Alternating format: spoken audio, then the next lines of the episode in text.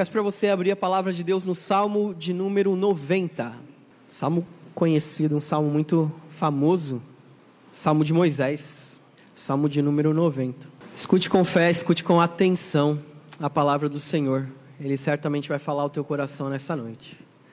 Senhor, tu tens sido o nosso refúgio de geração em geração. Antes que os montes nascessem e se formassem a terra e o mundo, de eternidade a eternidade tu és Deus. Tu reduzes o homem ao pó e dizes: tornai filhos dos homens. Pois mil, mil anos aos teus olhos são como o dia de ontem que se foi, e como a vigília da noite. Tu os arrastas na torrente, são como um sono como a relva que floresce de madrugada. De madrugada viceja e floresce, à tarde murcha e seca. Pois somos consumidos pela tua ira e pelo teu furor conturbados. Diante de ti pusestes as nossas iniquidades, e sob a luz do teu rosto os nossos pecados ocultos. Pois todos os nossos dias se passam na tua ira, acabam-se os nossos anos como um breve pensamento. Os dias da nossa vida sobem a 70 anos ou, em havendo vigor, a 80. Neste caso, o melhor deles é canseiro e enfado, porque tudo passa rapidamente e nós voamos. Quem conhece o poder da tua ira e a tua cólera, segundo o temor que te é devido? Ensina-nos a contar os nossos dias, para que alcancemos um coração sábio. Volta-te, Senhor, até quando? Tem compaixão dos teus servos Sacia-nos de manhã com a tua benignidade, para que cantemos de júbilo e nos alegremos todos os nossos dias. Alegra-nos por tantos dias quanto nos tens afligido, por tantos anos quanto suportamos a adversidade. Aos teus servos apareçam as tuas obras e a seus filhos a tua glória. Seja sobre nós a graça do Senhor, o nosso Deus. Confirme em nós as obras das suas mãos. Sim confirma as obras das suas mãos. Convido você a orar mais uma vez. Pai, enche o nosso coração nessa noite. Ilumina nossa mente, nos dá entendimento da tua palavra. Nos ensina a aprendermos de verdade, a não apenas virmos aqui, escutarmos essa mensagem e sairmos da mesma forma que entrarmos mas que o Senhor traga transformação. E nós cremos que a tua palavra é poderosa para transformar quem quer que seja. Por isso, Deus, toca, fala em nome de Jesus. Amém. Moisés escreveu esse salmo bem no fim da sua vida. A gente sabe quão longa foi a trajetória de Moisés, quão longa foi a vida de Moisés, dividida em algumas fases, né? desde o seu chamado até o fim da sua vida. Ele teve uma jornada longa, mas ele também presenciou os grandes feitos de Deus. Por meio de Moisés, grandes coisas Deus havia realizado pelo meio do seu povo. E ele olha agora no fim da sua caminhada, ele olha agora no fim da sua vida. E ele escreve esse salmo. Ele sabe que ele não vai entrar na terra, ele sabe o motivo pelo qual ele não vai entrar na terra, e está um pouco ligado a, ao seu pecado, aquilo que ele tinha feito diante de Deus, mas assim, como nesse ato final, ele escreve sobre qual é o seu lugar no universo, qual é o seu lugar na terra, qual é o seu lugar dentro do seu povo. Você já parou para pensar qual que é o seu lugar na terra, no universo? dentro do seu povo, dentro da sua igreja, dentro da sua família? Você já parou para pensar o quanto você tem sido abençoado por Deus? Você já parou para pensar que o fato de nós apenas abrirmos os olhos pela manhã já é uma grande bênção que Deus tem derramado para nós? Muitas vezes falta uma palavrinha para a gente: reconhecimento. A gente vive nessa rotina doida de correria, Todo mundo aqui, cada um com a sua dificuldade, cada um com seus afazeres. Mas muita coisa que a gente faz é no automático. Muitas coisas que a gente faz, que a gente realiza, a gente faz simplesmente sem, sem pensar, é ali no, no calor do dia a dia, no calor do momento, e às vezes a gente não para para fazer uma reflexão tão simples como essa. Qual é o meu lugar na vida dos meus irmãos, do meu povo, diante de Deus? Por isso eu queria refletir com os irmãos nessa noite sobre o que é uma vida de reconhecimento. Uma vida de reconhecimento. E ela começa com um reconhecimento da presença de Deus. Um reconhecimento da presença de Deus. Olha o que diz o nosso versículo 1. Senhor, tu tens sido o nosso refúgio de geração em geração. Tudo começa com essa profunda reflexão da presença de Deus. Ele reconhece que o Senhor tem sido o seu refúgio de geração em geração. Mesmo que ele tivesse o papel de cuidar, de governar, de é, conduzir o povo de Israel pela liderança que Deus tinha colocado nas mãos dele, ele sabia que não era a força do seu próprio braço que o guardava, mas era o Senhor que havia sustentado até ali, como se fosse mesmo um castelo, como se fosse uma fortaleza. Ele diz: O Senhor é quem tem sido o nosso refúgio. É em Ti que nós nos escondemos, é em Ti que nós temos sido protegidos até aqui. É o Senhor quem nos guarda e nos protege. Ele olha para trás, ele olha para o seu passado, para a história do seu povo, para a história de, dos seus pais Abraão, Isaac, Israel, e reconhece que quem havia os guardado e quem havia sustentado eles até ali era o próprio Senhor. Tu és o nosso Senhor é o Senhor que nós devemos servir, é o Senhor que é, deveria ser o, o nosso soberano, o nosso governante, mas quem tem servido a nós é o próprio Senhor. Quem tem nos guardado com a sua boa mão não são os servos, é o próprio Senhor. E Ele tem guardado a mim e a você. Ele tem nos guardado o tempo inteiro.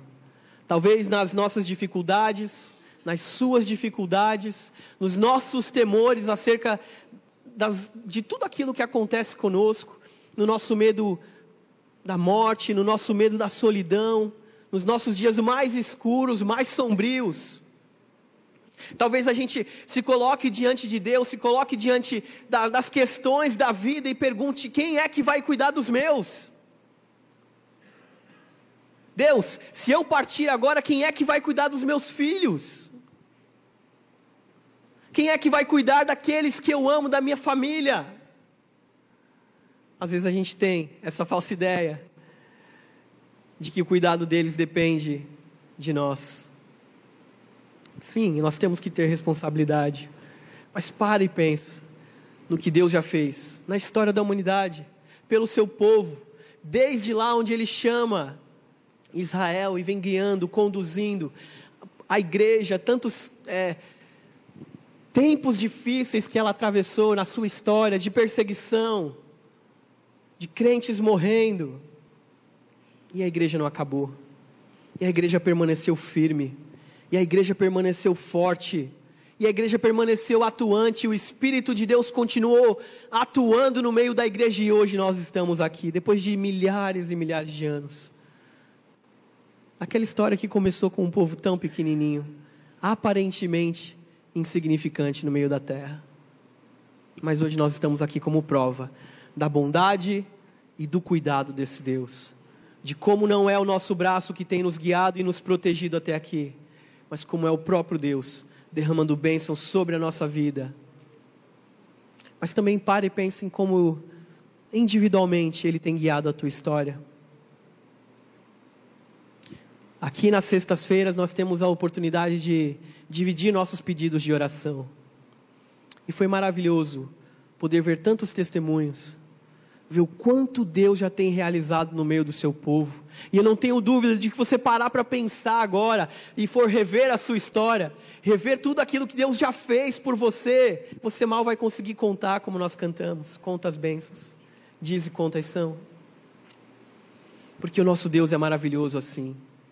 Por mais que a gente esqueça, por mais que a gente nem perceba o quanto Ele tem feito e nos guardado, É Ele quem tem cuidado de nós. É Ele quem tem conduzido os nossos passos até aqui. É Ele quem tem dado refúgio, crescimento para nós nessa jornada.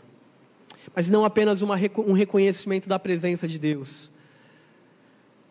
Nós precisamos de um reconhecimento da grandeza de Deus, da grandeza do nosso Deus. Observe comigo o versículo 2. Antes que os montes nascessem e se formassem, a terra e o mundo, de eternidade a eternidade. Tu és Deus, que coisa maravilhosa, que coisa maravilhosa.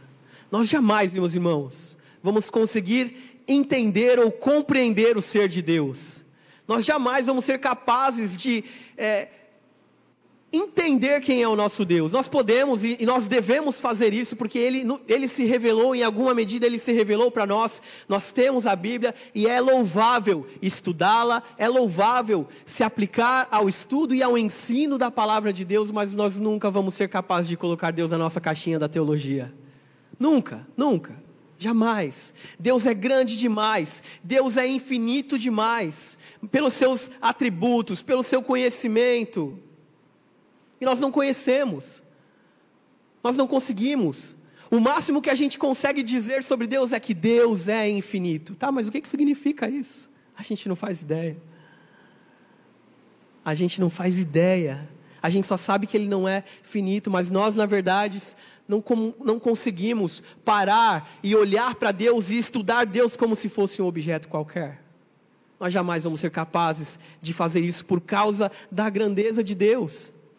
Então, o máximo que Moisés consegue fazer aqui é pegar algumas analogias, trazer aqui alguma ilustração para tentar ensinar os seus acerca da grandeza de Deus. E a primeira coisa que ele faz a gente observar é uma coisa que eu gosto muito: é o espaço, né? o universo. Coisa maravilhosa. Ele vai dizer: Antes que os montes nascessem e se formassem a terra e o mundo. Olha só, antes que os montes nascessem, se formassem a terra e o mundo. Aqui no Guarujá, lá em Santos, São Vicente, a gente não consegue às vezes ter muito essa dimensão, essa percepção. Mas você sabe, quando a gente para, a gente se dirige a algum lugar assim que é mais afastado do centrão, mais afastado da cidade, um lugar assim mais para o mato, né? Eu tive a oportunidade de recentemente, no período do ano novo, estar embarcado e de lá conseguir contemplar a beleza do céu, a beleza das estrelas, e que coisa assombrosa é. Quando não a gente simplesmente olha para o céu e, ah, tudo bem, nossa, como a lua e as estrelas estão bonitas hoje, mas quando você para para contemplar, quando você para para pensar, para refletir na grandeza do universo, se por acaso você conseguisse entrar em um foguete, tá? Vamos imaginar aqui, é aquela hora da ilustração, vamos imaginar. Se você conseguisse entrar num foguete que voasse na velocidade da luz, tá? A velocidade mais rápida observável que a gente tem. Para encontrar só, simplesmente a, a primeira estrela, a estrela mais próxima da gente. Você tem noção em quanto tempo você percorreria pelo espaço? Tem noção? Quatro anos e meio. Voando a a bilhões e bilhões de quilômetros por hora, só para chegar na primeira estrela, a estrela mais próxima, que por acaso se chama Próxima Centauri. Se por acaso nós quiséssemos é, explorar a nossa galáxia, a Via Láctea, e andar nela de ponta a ponta, de um lado a outro, sem explorar, tá? Só passando por ela de uma ponta a outra, nós iríamos demorar 25 mil anos viajando na velocidade da luz. A gente não tem isso nem de, nem de civilização humana, a gente tem esse tempo. Se nós quiséssemos ir mais além, sair da nossa galáxia ir para uma galáxia vizinha, que é a galáxia de Andrômeda, mas não explorar, tá? E não percorrer ela porque ela é até maior do que a nossa galáxia. Mas simplesmente chegar na pontinha dela. Lá no comecinho, só bem na portinha da galáxia de Andrômeda, a gente precisaria, na velocidade da luz, de pouco. Só 2 milhões 537 mil anos luz.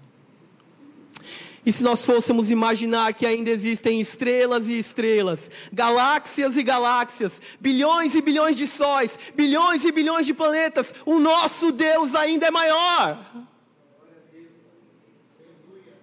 O nosso Deus é ainda mais grandioso do que todas essas coisas. O Criador que fez tudo isso, ele é infinitamente maior do que a sua criação. E é maravilhoso quando nós paramos para refletir sobre a grandeza do nosso Deus, não apenas em relação ao espaço, mas também em relação ao tempo de eternidade. A eternidade, tu és Deus. Olha que coisa curiosa. Ah, eu estou falando de mim agora. Às vezes a gente lê a Bíblia e passa por alguns versículos de uma forma tão rápida que a gente nem para para pensar, nem para para refletir. Mas olha só, é, eternidade, em teoria, já é algo que já é completo, porque ela não tem fim, certo? Ela se estende, simplesmente se estende, ela não tem fim. Sabe por que, que Moisés diz isso aqui? De eternidade a eternidade? Se alguém sabe, me fala depois, porque eu não consigo entender. É grande demais é maravilhoso demais.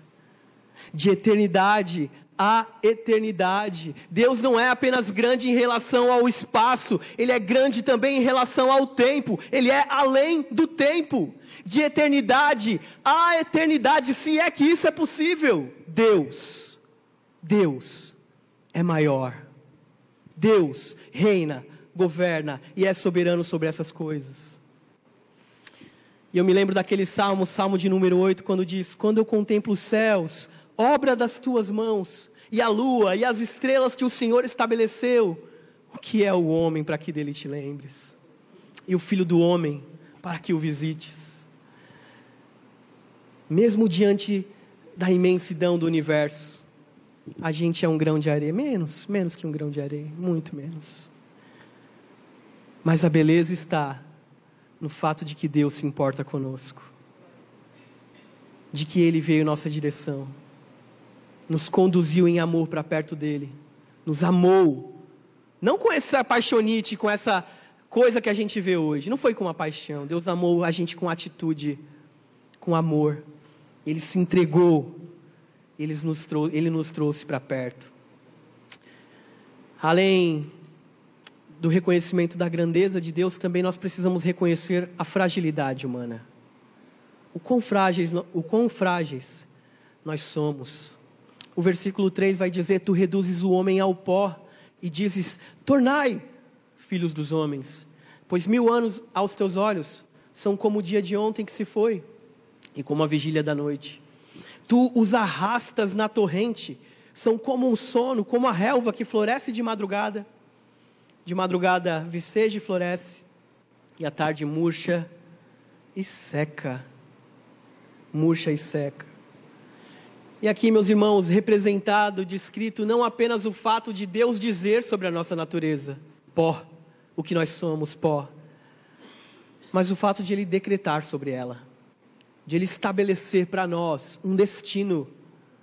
Tornai-vos, tornai-vos um claro contraste de que Deus é eterno, de que Ele existe desde os tempos mais remotos e que Ele está além dessa existência. Pensa na brevidade da nossa vida, o quão passageira é a nossa vida. Ainda que eu e você pudéssemos ser capazes de viver mil anos, a gente achar pouco, porque a gente não foi feito para terminar, para ter um fim. Nós somos feitos como seres perpétuos, a imagem e semelhança de Deus. E ainda assim, mil anos pareceriam como um sono, como um dormir e um acordar. Mas Deus não, Ele é eterno, Ele está além de tudo isso. Mas para a gente não. O tempo voa, não é assim que a gente diz? Aqui nós podemos ver, desde adolescentes, começo da sua adolescência, senhores e senhoras já com, com muita idade. Eu não tenho dúvida de que quando todos nós olhamos para trás, a nossa, a nossa sensação é de que essa vida passou rápido demais. Mesmo tendo passado 40, 50, 60, 70, 80 anos, nós olhamos para trás e fala: caramba, já foi tudo isso, eu nem vi. Eu nem vi. O tempo voou. Não é isso que nós dizemos? Não é essa percepção que nós temos? É exatamente aqui que é exatamente isso que o salmista diz aqui. Tu os arrasta como uma torrente, como se fosse uma correnteza ladeira abaixo. Já viu uma correnteza ladeira abaixo? É rápida, é algo que escorre assim muito rápido. Muito rápido. E a gente não consegue perceber. Seja pelo curso natural da nossa vida, seja por, pelo, pelo fato de aparecer um acidente repentino ou uma doença que a gente não espera. A gente precisa encarar essa verdade.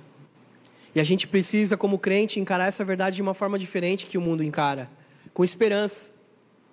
Porque um dia todos nós iremos. Cedo ou tarde, iremos. Iremos para junto do Senhor, glórias a Deus por isso. Mas deixaremos os nossos, ou eles nos deixarão antes de nós. Porque os nossos dias são assim. São como uma neblina, são como um vapor que aparece e ele logo se desvanece, ele vai embora. Para para pensar como o nosso tempo é incerto. Quero que você pare. Quero que você pare para pensar na sua vida em relação ao tempo. Como sempre parece que falta tempo para a gente. Não é verdade? E aqui, gente, nós temos pessoas de todos, todos os níveis sociais. Mas se tem uma coisa que Deus deu para todo mundo, igual, foi 24 horas num dia. Mas parece que para todo mundo falta tempo. Para todo mundo falta tempo. Parece que o tempo não é suficiente. E quando a gente olha para a nossa vida nessa perspectiva, 30, 40, 50, 80, 90, 100 anos, parece que é tão pouco. E aqui, talvez a pergunta mais importante para essa reflexão: o que você tem feito com o seu tempo? Como você tem remido o seu tempo? Como você tem aproveitado o seu tempo? Eu não quero acreditar que todos aqui estejam gastando sua vida de forma egoísta. Mas o nosso tempo foi para ser vivido, não apenas para nós mesmos, mas em serviço, em amor aos outros, em serviço e devoção a Deus. E muitas vezes, pela nossa tolice, pelo desejo do nosso coração, pela nossa vontade fútil, a gente vive correndo atrás do vento e a gente perde tempo. E o tempo passa, e o tempo voa, e ele não volta mais atrás. Reflita sobre o tempo, reflita sobre o quão frágil é a nossa existência aqui, enquanto o pecado ainda reina e impera. Reflita sobre o seu tempo. Deus é o Criador do universo. De geração em geração, Ele tem controlado, guiado a nossa vida, mas nós temos responsabilidade com aquilo que Ele tem nos dado. E Ele nos deu tempo.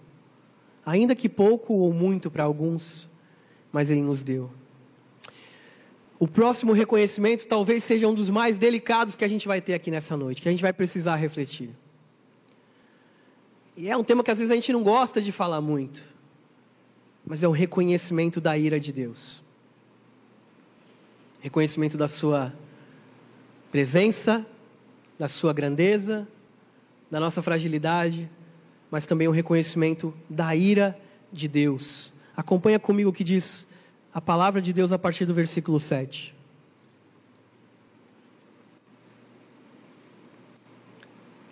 Pois somos consumidos pela tua ira e pelo teu furor conturbados. Diante de ti puseste as nossas iniquidades, e sob a luz do teu rosto, os nossos pecados ocultos. Pois todos os nossos dias se passam na tua ira. Acabam-se os nossos anos como um breve pensamento, os dias da nossa vida sobem a 70 ou, em havendo vigor, 80, neste caso, o melhor deles é canseiro e enfado, porque tudo passa rapidamente e nós voamos. Mas quem conhece o poder da tua ira e a tua cólera segundo o temor que te é devido? ensina-nos a contar os nossos dias, para que alcancemos um coração sábio. Eu tenho certeza que todo mundo conhece aquele, vers aquele versículo tão famoso que diz que é, o temor do Senhor é o princípio da sabedoria. Saber quem Deus é e o que Ele exige de nós deveria fazer com que eu e você vivêssemos de uma maneira sábia. Entender quem Deus é deveria nos fazer viver de uma maneira sábia. E Moisés pergunta: quem é que conhece a tua ira? Quem? Ele sabe o que está dizendo, porque nós normalmente fazemos pouco caso da ira de Deus. Deus não se ira como a gente se ira. A nossa ira geralmente vai ser é, exercida de uma forma pecaminosa. Embora não necessariamente a gente se irá é pecado, a gente pode se irar e fazer com que essa ira resulte em algo bom, algo digno diante de Deus, mas via de regra, a nossa ira é sempre pecaminosa e egoísta, totalmente diferente da ira de Deus. Mas nós normalmente diluímos o furor de Deus contra o pecado. Nós diminuímos o furor de Deus contra o pecado. Normalmente nós queremos nos concentrar na benevolência de Deus, enquanto Ele é bom, e o quanto Ele é amoroso, e o quanto Ele é grandioso, e é verdade, Ele é tudo isso mesmo. Mas Deus também se ira. E Deus se ira contra o pecado, diz a própria palavra de Deus. E é essa percepção que a gente precisa resgatar. E Moisés deseja aqui resgatar também essa consciência de que Deus é um Deus santo, que se ira contra o pecado. A gente não pode perder isso de vista. E tem alguns testemunhos de pessoas muito famosas na história que falaram acerca disso. Vocês já ouviram falar com certeza da Madre Teresa de Calcutá. Depois que ela morreu, a gente sabe o quanto de obras é, em assistência às pessoas essa mulher realizou. Mas depois, ao final de sua vida, quando eles encontraram ali os seus diários secretos, havia uma frase que dizia assim: A minha vida ficou aquém eu reconheço que minimamente vou ao purgatório. A teologia e o entendimento católico de que ela ainda ia precisar expiar os seus pecados após a sua morte. Não é como nós cremos, mas é só para relatar as palavras dessa, dessa mulher que tanto fez, que tanto ajudou e abençoou pessoas. Um outro padre chamado Dom Helder Câmara, um bispo católico, ele disse ao fim da sua vida: Eu não sou justo, eu vou para o inferno. Palavras dele, literais.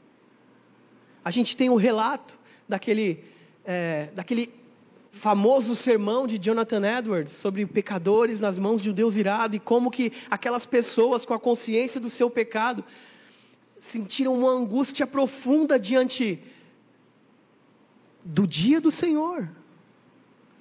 Esse dia, que a própria descrição bíblica diz que vai ser um dia terrível. Que fazendo uma analogia com os nossos dias, é o dia que muita máscara vai cair.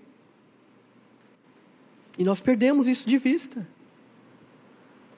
Nós perdemos essa consciência de que o nosso Deus é um Deus que se ira contra o pecado. Por isso, nós não podemos, diante da salvação, diante daquilo que Deus nos deu, diante da possibilidade de buscar e desenvolver santidade, viver de uma forma santa, viver de uma forma que agrada a Deus. Eu já disse isso algumas vezes e talvez vou dizer muito mais, mas você não bate o carro todo dia.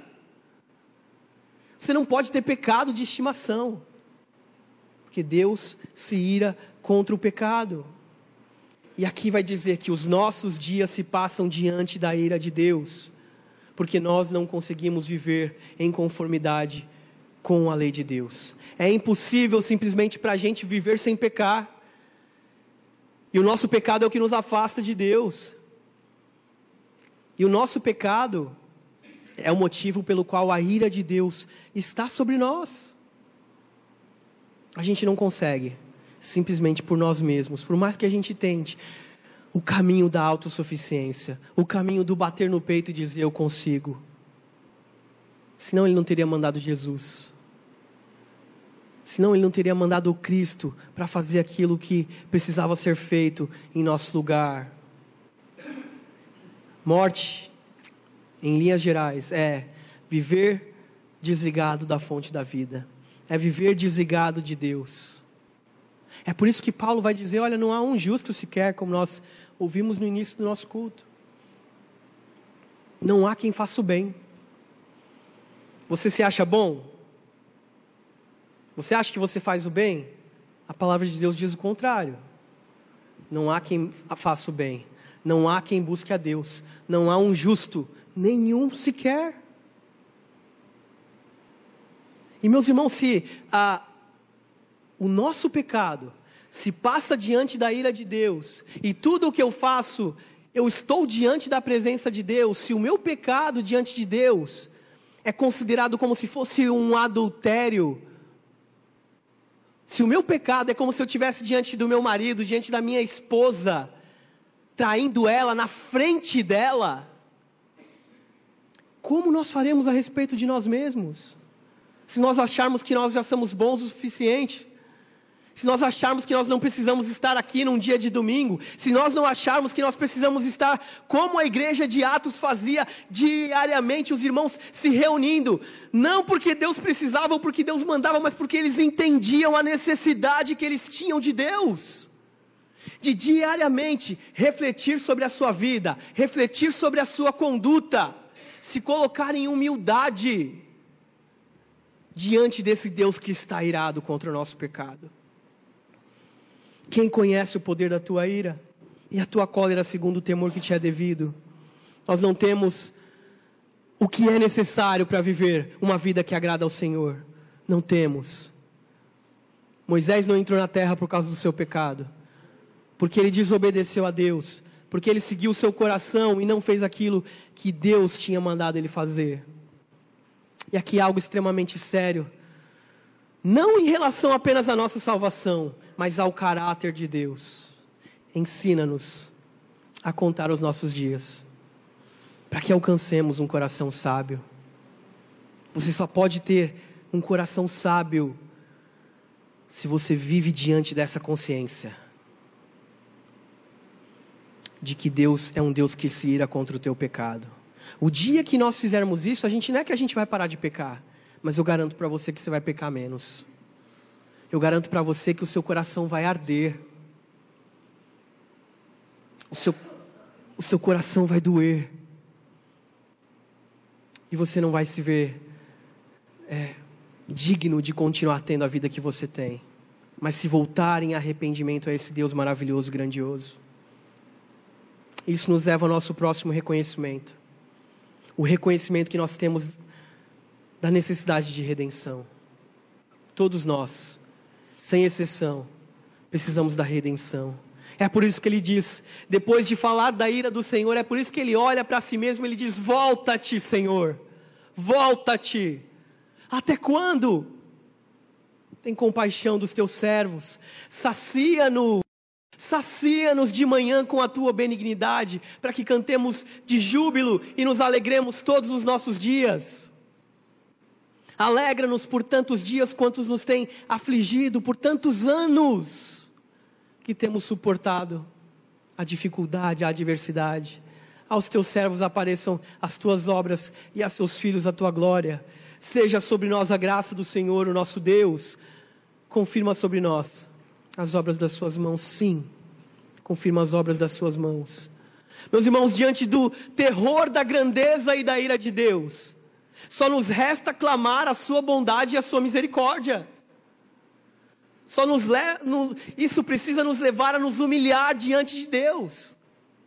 A dizer: "Volta-te, Senhor. Olha para nós.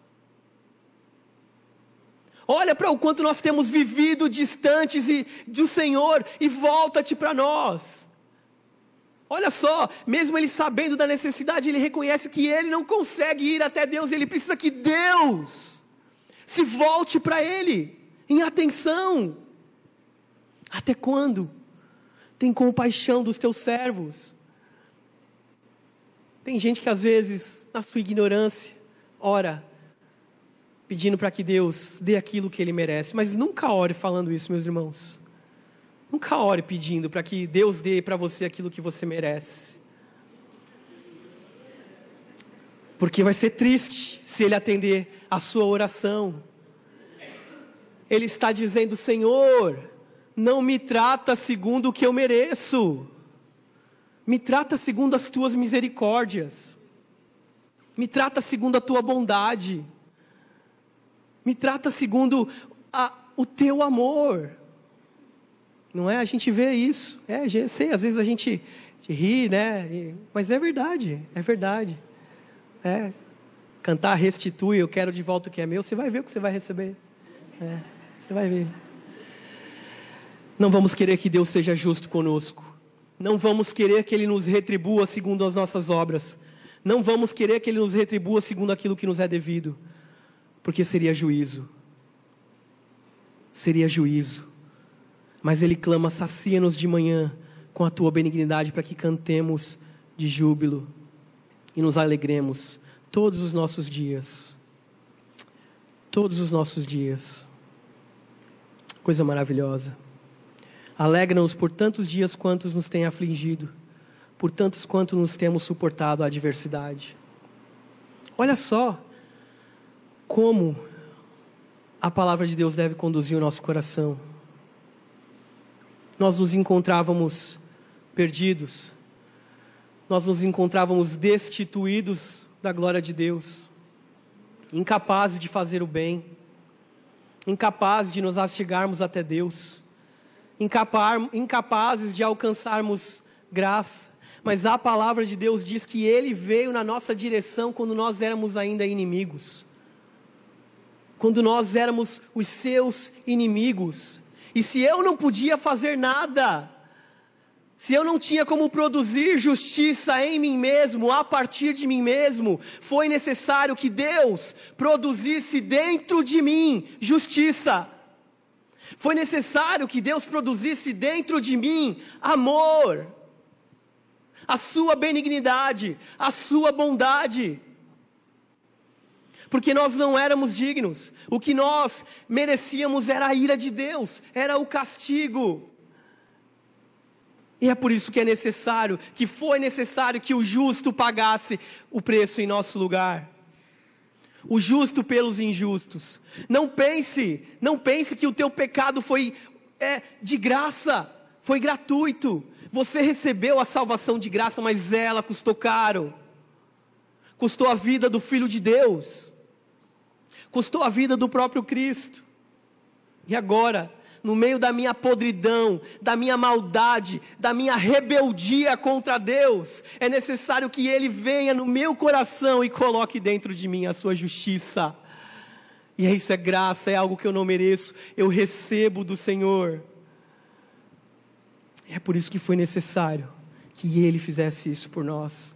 E agora eu me volto a Deus, não mais com medo, não mais pelo o pavor e o temor da sua ira sobre mim, mas em gratidão. O meu coração se dobra e eu não tenho outra atitude, outra opção senão me derramar diante de Deus em constrangimento pelo seu grande amor, pela sua misericórdia, pela sua benignidade, pela sua graça. Que maravilhoso, meus irmãos. A ira de Deus precisa trazer isso à tona. O reconhecimento que nós, tive, que nós precisávamos de Cristo, porque nós não somos bons o suficiente. Cuida da arrogância do teu coração. Cuida desse falso Deus que está no teu ego, que te faz querer ser melhor que os outros, que te faz querer se achar maior ou melhor. Todos nós estamos na mesma situação. Carecíamos da graça de Deus. Aos teus servos apareçam as tuas obras, e aos seus filhos a tua glória. Seja sobre nós a graça do Senhor. Confirma sobre nós as, armas, as obras das tuas mãos. Sim, Deus, confirma. Aos teus servos apareçam as tuas obras. Saber não apenas quem Ele é, mas nós também precisamos saber o que Ele fez. Nós sabemos o que nós precisávamos A graça de Deus é beleza em movimento. Não é apenas uma história bonitinha que a gente conta, mas ela foi definitiva. E se nós estamos aqui hoje, se o nosso coração se rende diante do nosso Deus, não é porque eu fui até Ele, mas é porque Ele se voltou para mim. E Ele me olhou com benignidade, Ele me olhou com graça, com favor e com a Sua misericórdia. E isso é maravilhoso.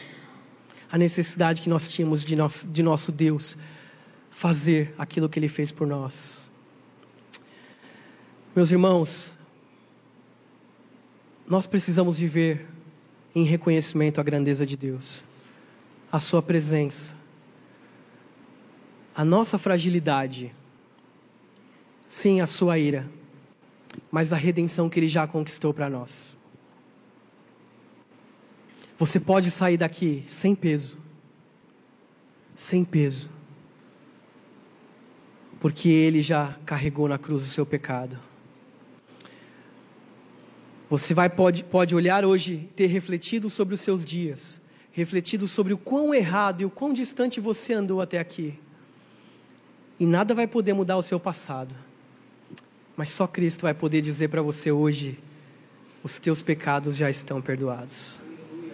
Que nós vivamos, meus irmãos, com esse reconhecimento de quem é o nosso Deus, em nome de Jesus. Amém.